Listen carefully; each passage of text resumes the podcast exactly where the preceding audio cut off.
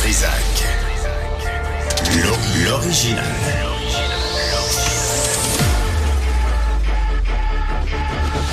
Du Trisac. Votre plaisir coupable.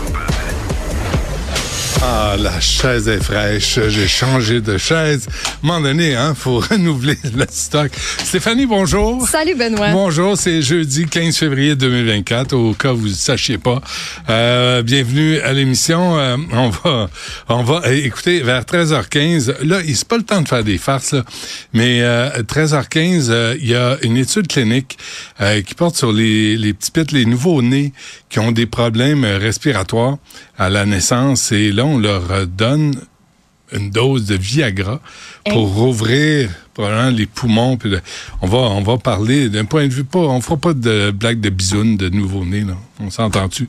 Mais euh, c'est intéressant. Comment moi ce qui me fascine là-dedans fascine, c'est comment tu fais le lien entre un médicament et une maladie. Un médicament qui a rien à voir avec telle maladie. Puis là on arrive à faire des liens. Ça Quel test qu'ils ont fait pour arriver là? ça m'impressionne un peu aussi. On aura euh, le ce pédopsychiatre qui est à Gatineau euh, qui se fait faire. Tu sais, il y en a un à temps plein. Il y, a, il y a neuf postes, il y en a un de comblé et c'est lui. Il paraît qu'il est bon. Sa femme, c'est pareil. Elle est géronto-psychiatre. Et là, Immigration les font, euh, Canada les font suer, le Collège des médecins les font suer. De- de- on- Est-ce qu'on fait exprès au Québec? Est-ce qu'on fait exprès? Puis là, pendant ce temps-là, ben, c'est un gouvernement qui accompagne les gens. Accompagnez donc ces gens-là, ils ont besoin d'aide. Euh, ça, c'est Canada. Là, assez, c'est jeudi. On commence avec lui parce qu'il y a un cours à donner, euh, puis il peut pas être en retard. Puis attendez, je vais m'attacher, j'ai l'air de, de débrailler. Euh, Loïc, bonjour, bienvenue. Salut Benoît. Bon, euh, écoute, je vais aller voir tes, tes, tes sujets parce que je les ai pas, Ben- je les ai pas vus. Vas-y donc. Ben regarde, pendant que tu les regardes, je- je- j'ai commencé à te parler de ce dont tout le monde devrait parler encore aujourd'hui, mais c'est déjà relégué au deuxième, troisième rang sur Fox, sur CNN, sur plusieurs médias. C'est cette tuerie qui a encore eu lieu. Ah oui. De manière au Kansas, à Kansas City. Euh, C'était la parade du Super Bowl. Tu sais, il y a eu à peu près 22 victimes, dont un mort. Mais on ne sait pas qui a tiré. La police détient trois personnes. Il y a quelqu'un qui a été plaqué au sol par des spectateurs, mais on n'est même pas sûr que cette personne-là soit parmi les tireurs, parce qu'on pense qu'il y en a eu plusieurs. Et comble de l'horreur, parmi les victimes, il y a 11 enfants. Mm. Donc le tireur ou les tireurs ont ciblé les enfants en particulier. Puis tu dis, mais écoutez, vous êtes société malade, là, qu'est-ce qui se passe? Vous devriez en parler beaucoup plus, puis c'est toujours la même question. De l'armement, comment ça se fait que c'est si facilement disponible? Mais il y en a Qu'est-ce qui se pas. passe dans la tête de ces gens? Mais t'as pas remarqué qu'il n'y a aucune réaction? Tu sais, il pourrait avoir une fusillade au défilé du Père Noël aux États-Unis, puis il, tuerait la fille des étoiles, le Père Noël, puis personne se poserait de questions. Euh, Tu sais, depuis Sandy Hook, euh, c'est quoi, en 2012, tu sais, tu te souviens, Obama qui était complètement démuni, au bord des larmes, avec des familles des victimes, euh, Oui. rien à faire pour contrôler les armes à feu aux États-Unis. C'est ça aussi ma nouvelle, c'est que c'est en train de devenir quelque chose, euh, une chose à laquelle les Américains s'habituent. C'est la 48e tuerie de masse aux États-Unis depuis le début de l'année. Hum, hum, hum. On est juste en février, à la mi-février. Il y en a déjà eu 48. On parle de celle-ci parce que c'était la parade du Super Bowl. 48, en- 48, en 45 jours. C'est plus 45 qu'une. jours. Plus qu'une par jour. plus qu'une par jour. Bravo. Mais personne ne remet ça en question. C'est hallucinant. Non, c'est- en train, c'est en voie d'être normalisé aux États-Unis. Euh, ces tueries de masse, c'est quelque chose qui fait de moins en moins la nouvelle, qui fait de moins en moins la manchette. Écoute, tu sais, je veux dire, pourquoi là? Euh, Puis, je, je, je veux pas faire euh, de, de l'analyse bon marché sociologique. Mais je pense qu'il y a des réelles questions à se poser. Puis ces questions-là, ben, je, je ne peux faire qu'une chose, c'est dire qu'une chose, c'est qu'on se les pose pas beaucoup aux États-Unis. De, de toute évidence. Mais euh, c'est choquant. Pour célébrer le championnat, le Super Bowl. C'est- oui. ça dépasse entendement. Euh, tu veux parler d'un mystère dans l'espace? Un mystère dans l'espace. Tantôt, euh, Richard faisait. Tantôt, Richard faisait référence à Patrouille du Cosmos. Tout le monde s'est regardé. Vous dites, de quoi il parle? C'est quoi cette référence-là des années 60? euh, mais là, on parle pas de ça, là. Non, on parle pas de patrouille du cosmos euh, ou de quelque chose du genre. On parle en fait d'un vrai mystère dans l'espace. C'est que aux États-Unis, à la Chambre des représentants, il y a un comité très sélect, super secret. C'est le comité sur le renseignement. À la tête de ce comité, puisque euh, les euh, républicains sont majoritaires, il y a un républicain qui est sorti hier et qui a dit attention, on a un grave problème dans l'espace avec la Russie. Je peux pas vous en dire plus, mais j'aimerais ça que le gouvernement américain, que Joe Biden déclassifie l'information pour qu'on puisse en parler, que le public puisse être au courant, qu'on puisse en parler à nos alliés, et je peux pas en dire plus. Alors, les journalistes sont quand même sont quand même parvenus à avoir un peu plus d'informations aux États-Unis.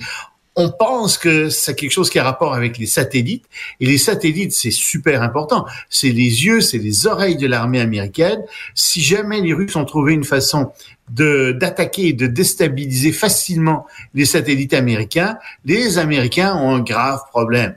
On parle de nucléaire peut-être aussi. Est-ce que les Russes enverraient du de l'armement nucléaire dans l'espace? Il y a une convention de, du milieu des années 60 qui est contre ça.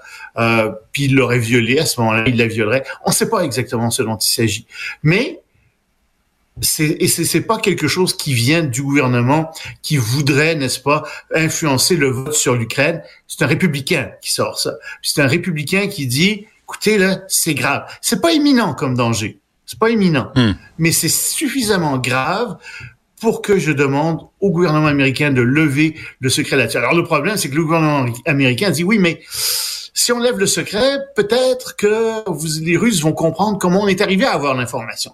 C'est toujours ça le problème avec ce genre de secret. C'est ce qui embête le gouvernement, c'est pas tant de révéler le secret, c'est de révéler les façons dont il est parvenu à savoir le secret, parce qu'il dit ben si on révèle ça, ben ça va peut-être boucher le canal par lequel on est arrivé à avoir ce secret-là, puis il y a peut-être d'autres secrets qu'on n'aura pas. Mm. Alors c'est un peu ça qui joue en ce moment, euh, mais j'ai bien l'impression que ça va être révélé parce que ça semble être euh, quelque chose de ce genre. Il y a quelque chose qui a, qui a, coulé là, qui, est assez euh, important. C'est un, un, réel problème, hein? Comment euh, ne pas révéler les sources d'information quand c'est gouvernemental, quand c'est une question de sécurité nationale ou même de crapules qui, euh, qui débarquent au pays, qui obtiennent leur citoyenneté canadienne.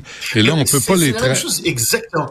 C'est la même chose au Canada avec la commission. Tu sais, le problème, c'est pas tant les informations que la façon dont le gouvernement a obtenu les informations, parce qu'on se doute bien que souvent ça a été obtenu de manière illégale, en faisant de l'écoute, etc. Puis le gouvernement veut pas que ça se sache. Ou, ou, ou tu veux pas révéler tes sources parce que tu veux pas mettre en danger. Tu veux pas tes sources. Euh, tu veux pas mettre en danger les gens qui travaillent pour toi, qui sont sur le terrain. Et tu veux pas boucher non plus les canaux hein, parce que euh, les gens vont se rendre compte qui a coulé l'information, comment ça a été coulé. Hmm. Euh, donc on a ce problème là, euh, mais je pense dans, que dans ce cas-ci, ça va être révélé.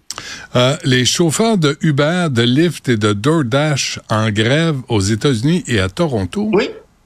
Dans une dizaine de villes aux États-Unis, ils sont en grève euh, parce que ça va pas bien pour eux. Euh, ils disent, écoutez, euh, la compagnie a fait des milliards de dollars de profit, vraiment des milliards de dollars, et elle nous donne pas beaucoup d'argent. En fait, on reçoit de moins en moins d'argent. on gagne même souvent moins que le salaire minimum, surtout si on inclut les frais. Alors, Uber, par exemple, dit, mais non, mais non, vous gagnez 30 dollars de l'heure. Oui, disent-ils 30 dollars de l'heure, mais ça, c'est quand on roule avec un client. Quand on roule sans client, quand on attend, on gagne pas 30 dollars de l'heure. Et au total, ça fait beaucoup moins que le salaire minimum. Hmm. Alors, tu vois, on a ce résultat-là. Regarde ce qui s'est produit. Alors, ils demandent plus, ils n'auront pas nécessairement plus, mais regarde ce qui s'est passé au Québec. On a déstabilisé, affaibli complètement toute l'industrie du taxi. Euh, les gens qui travaillent au Québec pour Uber gagnent maintenant mal leur vie. C'est de l'argent qui sort du Québec, qui s'en va à une grosse compagnie étrangère. Mm. Puis tout ce qu'il aurait fallu faire, c'est dire à Uber, à DoorDash, non, vous rentrez pas au Québec. On a des taxis, on a une industrie qui est très bien. On va garder l'argent chez nous, puis on va bien payer notre monde. Ben non, on a une compagnie, des compagnies internationales qui sont rentrées au Québec, qui paient mal leur monde, puis qui rapatrient une grande partie des profits, ce qui nous appauvrit tous finalement à la fin. Je me souviens du débat, hein, Uber et euh, l'industrie du taxi, puis je me souviens aussi que l'industrie du taxi avait besoin de faire un ménage. Leur taxi était sale, euh, on n'arrivait pas à payer avec des cartes de crédit. C'était un service complètement euh, obsolète. Il fallait qu'ils se mettent à jour. Et Uber les a forcés de le faire. C'est ça. Mais maintenant que c'est fait, fait avant que Uber, ils l'ont fait avant qu'Uber arrive, juste avant qu'Uber arrive, euh, ils l'ont fait. Puis il y a des cartes de crédit dans tout, puis des, cartes bancaires, etc. Puis c'est relativement propre. Sauf que maintenant c'est le contraire. Il y a très peu de taxis. C'est fiable, les taxis, c'est toujours au même prix, tandis qu'Uber, tu sais jamais, tu peux payer 10 pièces comme 1000 pièces pour faire une course. J'exagère, mais à peine. Ouais, en fonction du, euh, jour, hein, de l'heure du jour. Ah oui, c'est en fonction, euh, et c'est eux qui décident c'est opaque comme façon de calculer en plus. Ben Alors, moi, ce que je dis tout simplement, c'est non, non, on a une grande multinationale étrangère que le gouvernement Legault a laissé rentrer dans l'industrie québécoise. Il a déstructuré toute une industrie, il a appauvri le Québec en général, il a appauvri des travailleurs, puis il a fait en sorte que maintenant, tu as des gens qui sont des gagnes petits, vraiment, c'était pas des, gens qui gagnaient beaucoup, mais ils gagnent encore moins qu'avant c'est assez scandaleux comme euh, situation malheureusement. Ouais, mais euh, rien à Montréal. C'est réglementé maintenant. Oui, oui, mais là, il va falloir réglementer, il faudrait réglementer Uber lourdement, puis leur dire, ben non, vous allez vous arranger pour que les gens gagnent au moins le salaire minimum en comptant les frais, euh, c'est-à-dire en plus, euh, et, etc. Puis que réglementer ça davantage, puis dire non, vous pouvez pas exiger plus que tant de la course. Il va falloir les réglementer. C'est l'histoire du capitalisme, ça c'est toujours la même chose. Les entreprises disent, mais non, on va surtout réglementer. Regardez, ça va bien aller. Ben non, hmm. le résultat c'est exactement le contraire. Ça vire à la catastrophe et toujours les gouvernements sont obligés de réglementer. Ben regardez bien, au Québec là, on est à la veille d'être obligé de réglementer lourdement à ces industries-là parce qu'on les a, on a laissé entrer ces joueurs-là. S'il y a une journée où tu dois acheter du chocolat, c'est aujourd'hui parce que tout est en solde. Hier, c'était la Saint-Valentin. Là, il reste des, des cœurs puis toutes sortes de, de, de de cochonneries au chocolat. Mets ça au congélateur mm-hmm. parce que le prix du chocolat est appelé à monter de manière incroyable. Les prix internationaux pour le chocolat ont augmenté euh, à, à, quelque chose comme euh, 5850 dollars la tonne. C'est des prix jamais vus depuis 50 ans. Pourquoi À cause des changements climatiques. Figure-toi que euh, les grands producteurs de chocolat, on parle ici de la Côte d'Ivoire et du Ghana, qui produisent 90% de tout le chocolat dans le monde, ont beaucoup de difficultés avec leurs récoltes. Les récoltes sont faibles. Il y a au moins un tiers des récoltes. Ils sont, ils sont en baisse dans au moins un tiers des récoltes. On pense que ça va être comme ça encore dans les prochaines années. Donc, le prix du, du chocolat est appelé à augmenter énormément euh, d'ici, je te dirais, non pas seulement les prochaines années, mais les prochains mois. Parce qu'en ce moment, on vit sur les réserves. En ce moment, ah ces pays-là ont des réserves, ils écoulent leurs réserves. Euh, on n'a pas encore subi le choc de la hausse du chocolat, euh, donc ça s'en vient. Bon, euh, ben mettez ça au congélateur. Exactement. ouais. Ou allons aider. Pas dans l'armoire. Allons aider ces pays-là pour euh, leur récolte. 90% deux pays qui, qui fournissent le chocolat à travers la planète. Semble-t-il, oui. On devrait s'en préoccuper un petit peu. Un petit peu. Euh, parfait. Et je sens un intérêt chez toi. Non, pas tant. J'ai un ah. intérêt bien particulier. Non, non, non, pas très. Euh, non, correct, comme tout le monde, mais, mais je fais pas de détour pour. Euh, il y en a ici, je n'ai apporté, puis j'en ai pas mangé. Je suis pas, je suis pas un maniaque de chocolat, je suis correct. Mais si, si tu me dis que les productions de cigares. Non, c'est correct, c'est une autre affaire. Ah là, c'est autre chose, je ah, sais. ça, c'est grave. ça aussi, j'arrête. Mais je pensais que tu avais arrêté. J'ai arrêté, mais je pense à tous les jours. Là, je te parle, puis je pense à un cigare. Là, j'irais fumer. Là. Au lieu de te parler, j'irais fumer. À quel point tu vois, ça m'obsède. Euh, Loïc, euh, bon cours euh, tantôt. On se reparle demain. Salut. Salut, Benoît.